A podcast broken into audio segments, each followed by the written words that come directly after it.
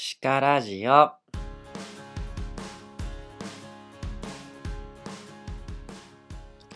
こんばんは、えーしなやかに軽やかに生きていく、そんなことを目指してですね、日々、えー行動しているパーソナリティであるおすぎがですね、あのどんなことを考えてですね、どんな行動をしているのか、そんなことをつらつらとお話ししてですね、リスナーの皆さんの人生にとってですね、あそんな視点もあるんだなとか、あこうやって考えたら、なんか今よりちょっと軽やかに生きていけるなとか、しなやかに生きていけるなと、なんかそんなことをね、お伝えしていくラジオです。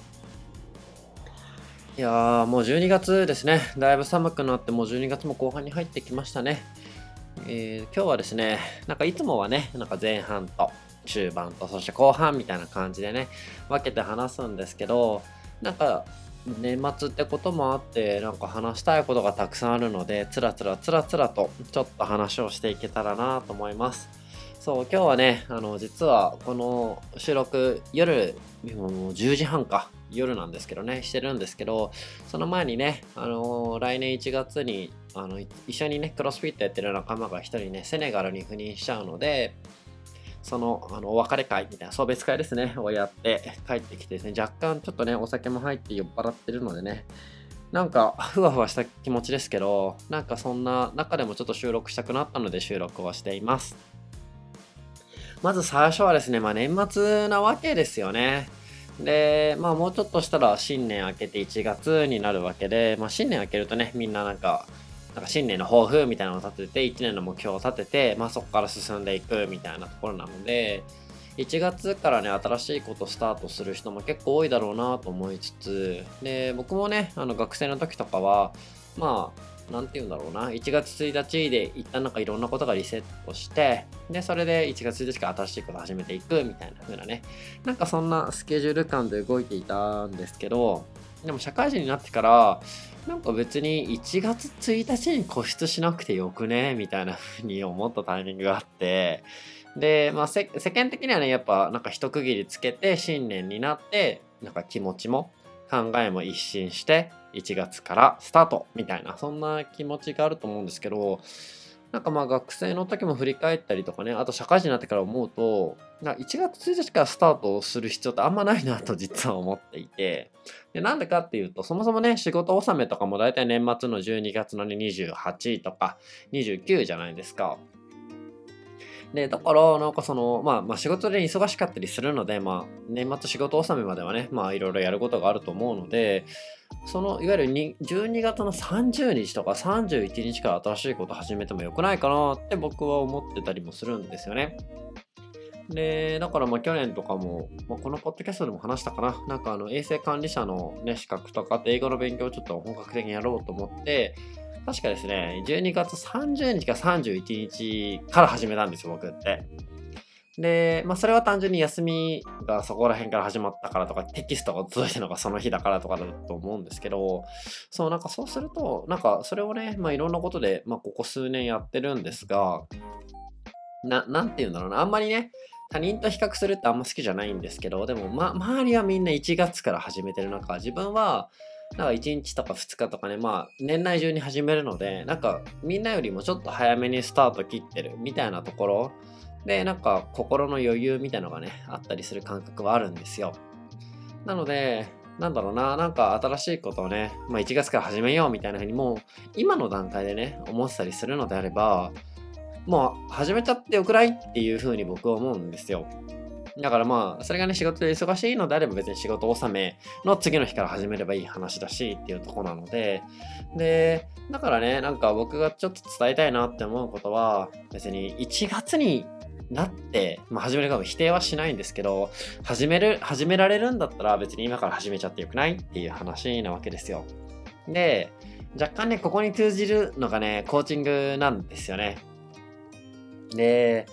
まあご存知の通り、まあリスナーの皆さんはね、もうご存知だと思いますが、僕はコーチングを提供してるコーチでもあったりするので、で、やっぱりね、1月になると新規申し込みみたいなのが増えるんですよ。やっぱりね、なんか新年の抱負みたいなところで1年間こうしていきたいみたいなところで1年区切りみたいな感じでね、やるんですけど、個人的なおすすめはね、12月末に一旦1回受けとくみたいなのがいいんですよ。で、なんでかっていうと、やっぱ1月入ってコーチング受けて、で、コーチング受けても、やっぱいろんな気づきがあって行動したくなるんですよね。で、行動して、まあそこからどんどんね、何度もコーチング受けたりしながら、どんどん人生をね、好転させていくとか、良くしていくっていうとこなんですけど、やっぱりね、なんか、新しい行動をするだったり、なんかもっと今やってる行動を深くしていくみたいなことって、日常のルーティンがある中でやるよりかは、例えば年末年始休みとか、なんかね、若干普通のというか普段のルーティンから離れた時の方が実はね、最初の一歩ってやりやすかったりするんですよ。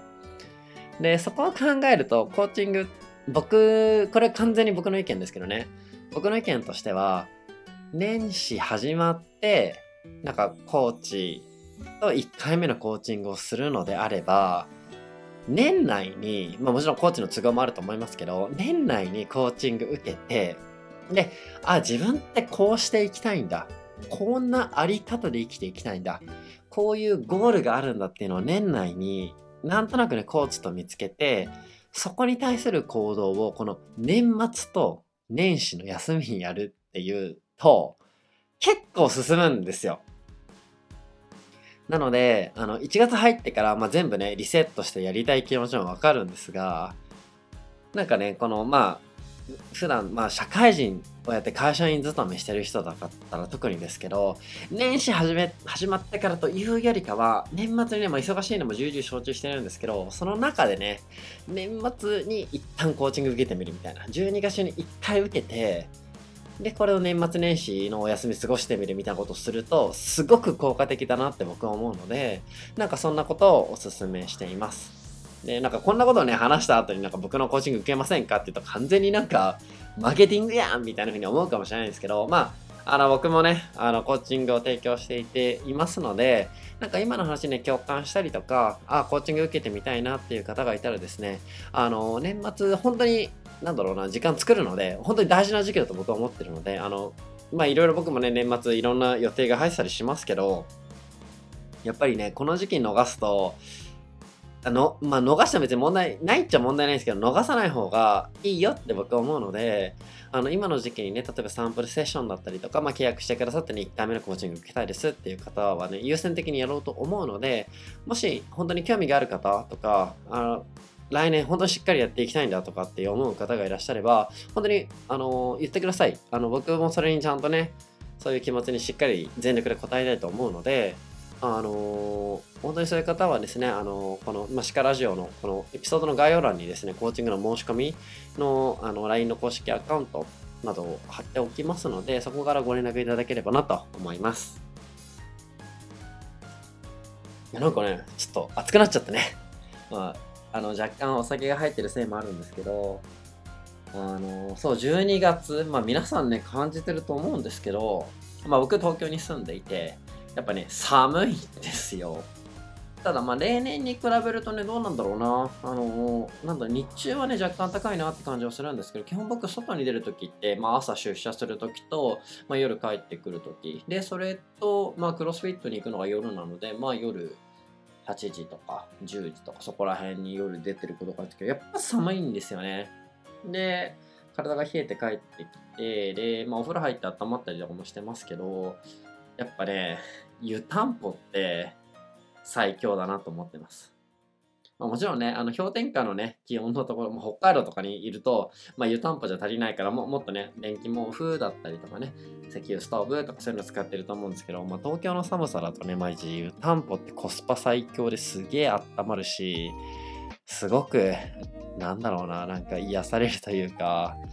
ああ、幸せって感じるものだなって思ってます。そう、だから、あの、今持ってる湯たんぽは、なんだろうな、なんかあの、まあ、水入れて、で、それを、まあ、お湯直接、ね、それの湯たんぽに入れてもいいんですけど、まあ、水入れて、その後電子レンジでね、何分間か温めればね、あの、あったかいっていうもので、で、しかも、それ温めてから、本当に、なんだろうな、夜、例えば11時とかに温めて、で、朝8時頃起きてもまだ、あの、あったかい。まあ、あったかいというか、ぬるい感じかな。ぬるいんですけども、布団の中あったかいみたいな形で、で、それで本当にね、あの、助かってますと。あの、湯たんぽない中ね、寝ると、あの、朝寒すぎて、まあ、目が覚めるんですけど、寒くて布団から出たくないんですよね。で、でも湯たんぽがあるおかげでね、あの湯たんぽの中もあったかいまま、あ、湯たんぽの中で布団か。布団の中がね、あったかいままなので、で、それで朝も、あの、まあ、布団から出るとき寒いんですけど、体自体もね、もう暖かくなってるので、布団から出ても、あそんなに、あの、う寒みたいな感じで、ちょっときついな、みたいな感じでね、布団から出れないみたいなこともないので、あの、そうやってね、あの、冬の朝 を迎えてるので、あの、やっぱ冬の朝ってね、起きるのはちょっと辛かったりするじゃないですか。なんかそんな人はね、湯たんぽおすすめですよと。で、今なんかね、あの、エネルギー、なんて言うんだ？まあ石油とかね、そういう燃料のね、価格が上がってるじゃないですか。その中でも結構エコだとは、エコというか、まあその電気代もかからずね、あの、本当に2、3分ね、湯たんぽをチン、レンチンするだけで、あの朝まであったかくなるっていうのは結構エコだなと僕も思うので、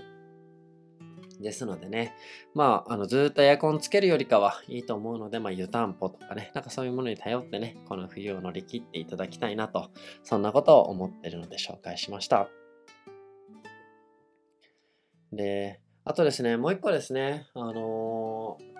これはね、あんま冬とは関係ないんですけど、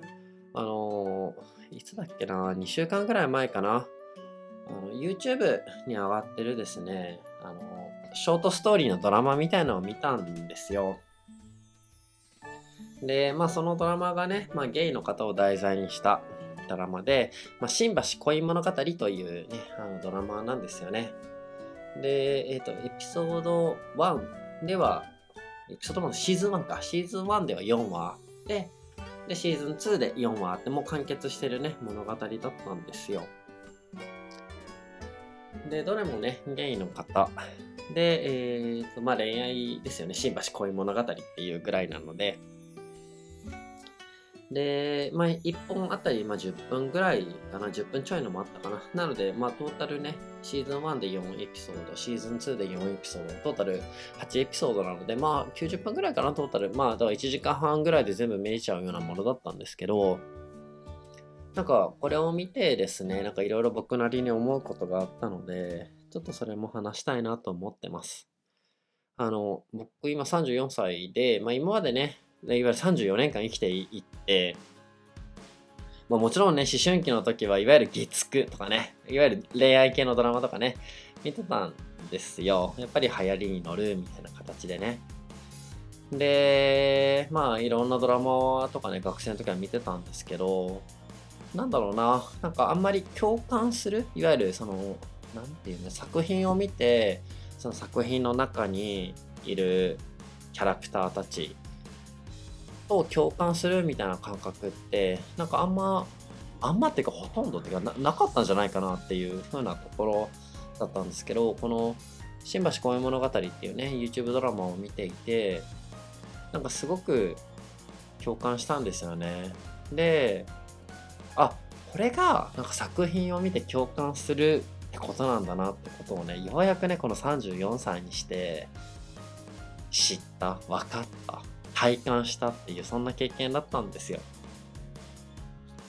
で、まあ、この物語でね、なんか自分の境遇とね、その役者さんのやってる役が、まあ、100%完全一致したとかね、そういう重なったみたいなってことではないんですけど、なんかその役の、まあ、ストーリーですよね、を見ていて、なんか自分がね、まさにそのストーリーの中にいるような錯覚というか感覚になってでそしてなんかその中にいて自分の感情がまさに動くみたいなそんな経験をしたんですよ。でまあその感情の動き方がね実際の役者さんとかその役の中の人と完全に同じだったかどうかっていうのはまあ多分違うだろうなっまあ分かんないんですけどね、まあ、似た方向だったかもしれないですけどなんか完全一致じゃなかったなとは思うんですけどでもなんだろうななんか自分がそのストーリーの中に入れるみたいな感覚ってすごい僕にとっては初めてだったんですよね。で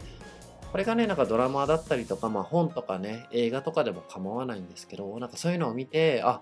共感するってこういうことなのかなっていうふうにすごい感じたんですよ。でなんか今までね34年間生きてきて、まあ、そんなことはあってもおかしくないだろうなって思ったんですけど、まあ、僕自身がねゲイであるっていうことだからかまあそういうねあのゲイっていうものをねモチーフにした作品って、まあ、世の中の中では、まあ、最近本当に増えてきましたけどやっぱり異性愛者の異性愛の恋愛を描くものっていうのがやっぱり大多数で同性愛で、まあ、男性同士の恋愛とかっていうことをねなんかあんまりそういうものそういうのが題材にしたものって、まあ、少なくてやっぱりそういうものにね出会う母数っていうのが少なかったからだなとか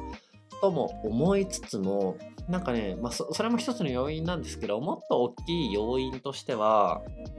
なんかね僕自身がちゃんとかん今自分がね感じてる感情とかこれまで経験した出来事の中から自分の感情が動いたことっていうのをしっかりとねなんか自分の中で感じられるようになったから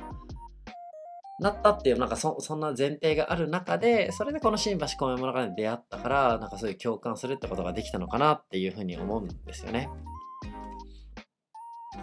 でなんだろうななんかあのー、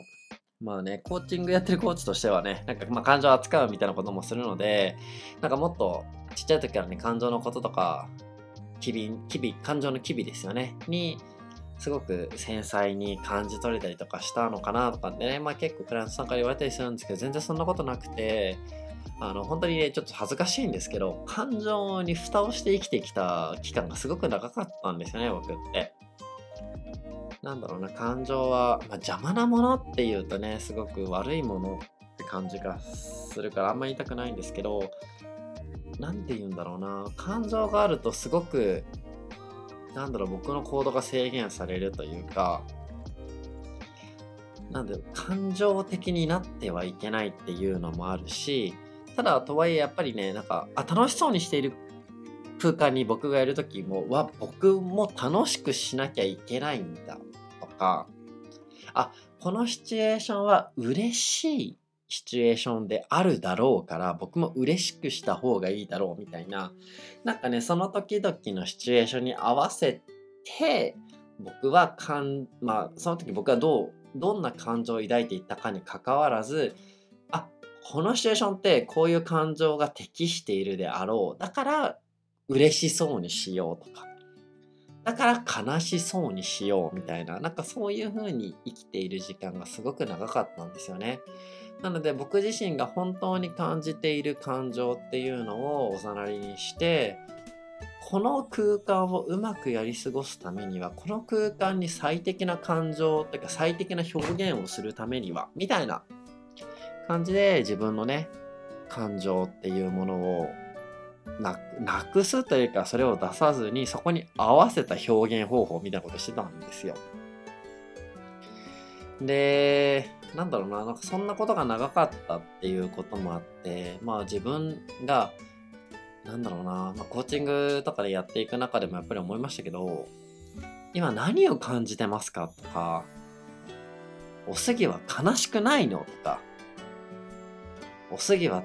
どう感じてるのみたいなことをね、ストレートに質問されたりすると、ってなるんですよ。わかんない。わかんなくなっちゃったんですよね。自分の感覚、自分の感情っていうものが。で、だから本当に自分は悲しいって感じてるのだろうかとか、本当に自分って楽しいって今思ってるのとか、今、なんだろう、思う、なんか感じているこの感覚とかって何なんだろうっていうのが分かんない中ずっと生きてたんですよね。で、でも多分僕の中にはあったはずなんですよね。楽しいって思う感情だったりとか悲しいとかって。まあだからなんか感情が分かんなくても体の反応としてねなんかなんだろうミュージカル見てスタンディングオベーションしちゃうとかあとはなんか急に涙が流れてくるとかねでもそれは悲しいのか嬉しいのか興奮してるのかとかあんま自分では分からなかったんですよ。でそれがね、まあ、コーチングを学んで実際コーチングをするようになっていったりとかでもそれより前にねちょっとエニアグラムっていうのを学んだりとかあと本当にうつ病一歩手前に行って何でしょうね自分の感情とかまあ感情以外もあの時はありましたけどね価値観。本当にそぐわない行動をずっと自らしていたっていうこととかもあったんですけどでもそこでしっかり自分がどんな感情を抱いてるのかみたいなのを感じ取っていなかったんですけどそれをしっかり感じ取ってそれを表現したりとかちゃんとそれをしっかりそのまま外に出すみたいなことが大事なことっていうのを知ってちょっとずつちょっとずつですね今自分で何を感じてるんだろうっていうのを本当に何でしょうねなんかじりじりじりじというかもう1ミリとかも0.1ミリとかそんなそんな進捗ぐらいで分かるようになってきてで自分の感情が何かって感じられた後にでそれを楽しいのかなこれっていうのであれば楽しいんだって自分の口で言ったりそれを体でちょっと表現してみるみたいなね。そうやって内面で思ってることをちゃんと外側に出せるように本当にちょっとずつなっていったんですよ。でそれがなんだろうな。できるようになったからっていうのもあると思うんですね。この新橋恋物語を見てなんだろう。ちゃんと共感できるようになったっていうね。でなのでななんだろうな。多分今の状態でね、例えば今までの僕の人生の中で見てきたドラマとか、本とか、映画とかを見ると、多分僕がね、共感できるストーリーって多分あったと思うんですよ。もちろんゲイのね、人が出てるとかそういうストーリーじゃなかったとしても、なかなか今回ね、この新橋公園物語っていうのを見て、まあ、新橋公園物語はね、ちょっと後で、あの、このエピソードの概要欄のリンクに貼っとこうと思うんですけど、まあ、素人の方たちがやってるドラマなので、で、あと、すごくね、ベタなね、恋愛物語なので、まあ、ストーリーとしてはね、多分なんだ、ベベタじゃん、みたいな、もう先が読めちゃったよ、みたいな風に思う人が多いと思うんですよ。だからなんか別に感情移入するとかね、作品としてなんかもうスタンディングオベーションしますみたいな風な人っていうのは少ないかなと、勝手にね、ちょっと失礼かもしれないと思うんですけど、でもそれでも僕にとってはですね、なんか僕がすごく共感できた物語、共感できた映像作品っていうので、なんかすごく心に残ったなっていうものだったんですよね。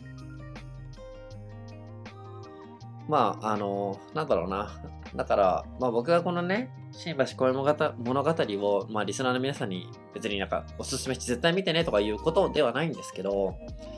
なんだろうな、リスナーさん一人一人にとってね、なんか今までの人生ね、まあもう十数年、二十数年、三十数年生きてる方が多いと思うんですよ、僕のリスナーさんって。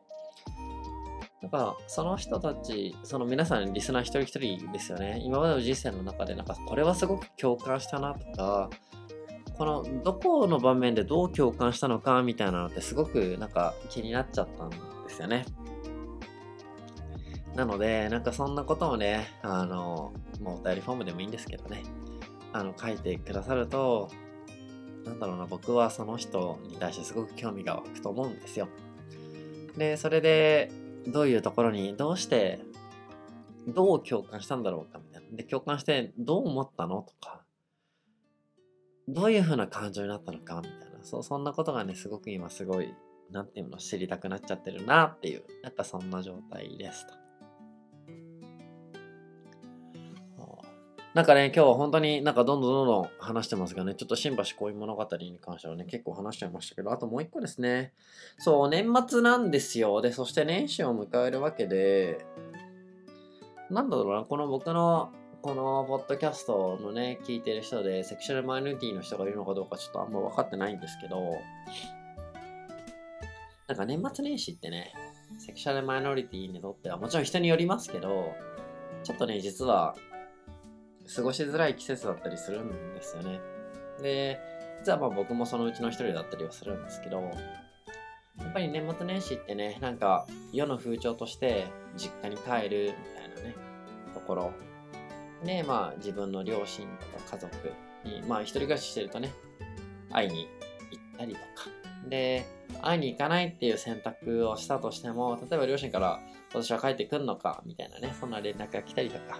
で、帰って、帰ったら帰ったで、まあ両親とか、あとはおじいちゃんおばあちゃんとかですよね。なんか、結婚はしないのかっていうふうにね、なんか聞かれたりして、で、カミングアウトしてて、まあ、家族が理解してくれてるっていうそんな環境であればねそんなことはないと思うんですけどやっぱりカミングアウトできていなかったりとかねするとなんか結婚しないのかっていう言葉がすごくなんでしょうね本人としては分かってるよそんなことみたいな。で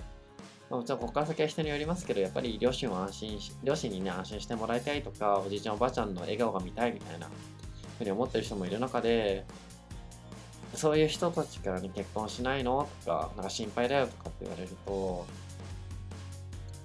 日本のね法律上やっぱり同性結婚ってできないしさとかね。でそんなことも重々承知していてでだからってカミングアウトする勇気もなかったりとかねカミングアウトできない環境だったりとかってするとなんかその言葉がもうおじいちゃんおばあちゃんとかね両親はね全然なんていうの悪意なく言ってくるのも分かってるしなんか心配してくれて言ってくれても分かってるしあとはまあ自分がねそのどんな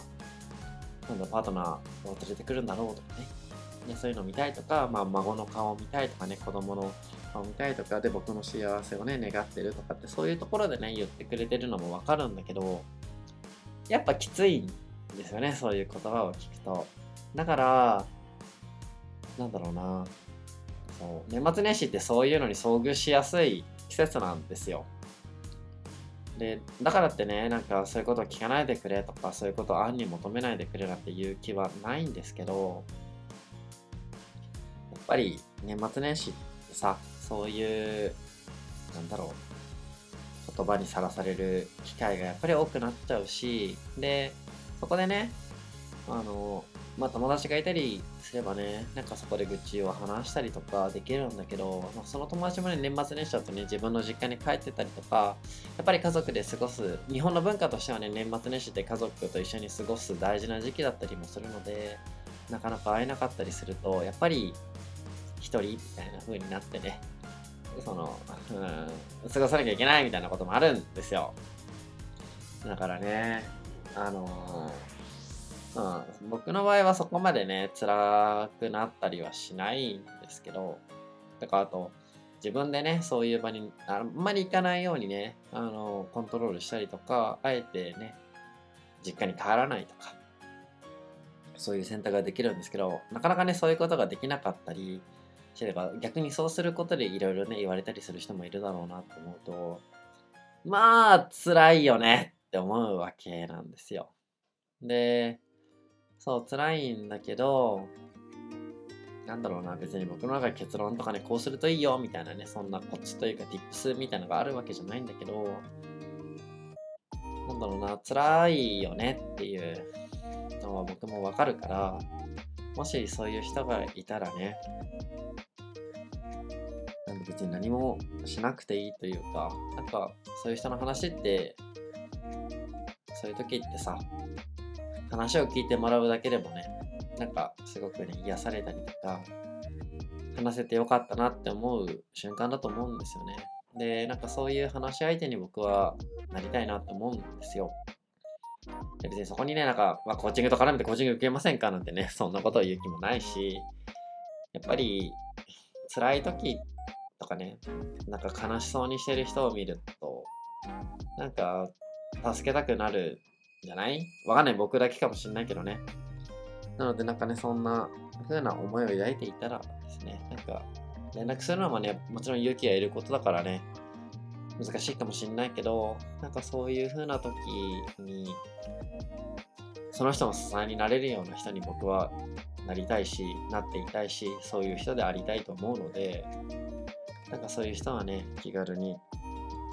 Twitter の DM でもいいしね、お便りフォームでもいいし、あの連絡もらえればなと思っています。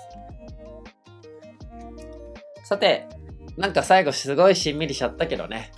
今日はね、こんな感じで終わっていこうと思います。えー、と、シカラジオではですね、あの皆さんからの質問だったり感想というものを募集しています。えー、エピソードのね、概要欄にはですね、あの、Twitter のアカウントであったりとか、お便りフォームのリンク、で、そして、この公式番組あ番組の公式メールアドレスを書いてますので、そこからね、何かご連絡いただけたらと思います。あの、コーチングのことでもいいですし、最後話したね、年末年始ってちょっとね、辛いよねっていうことであれば、もちろん話は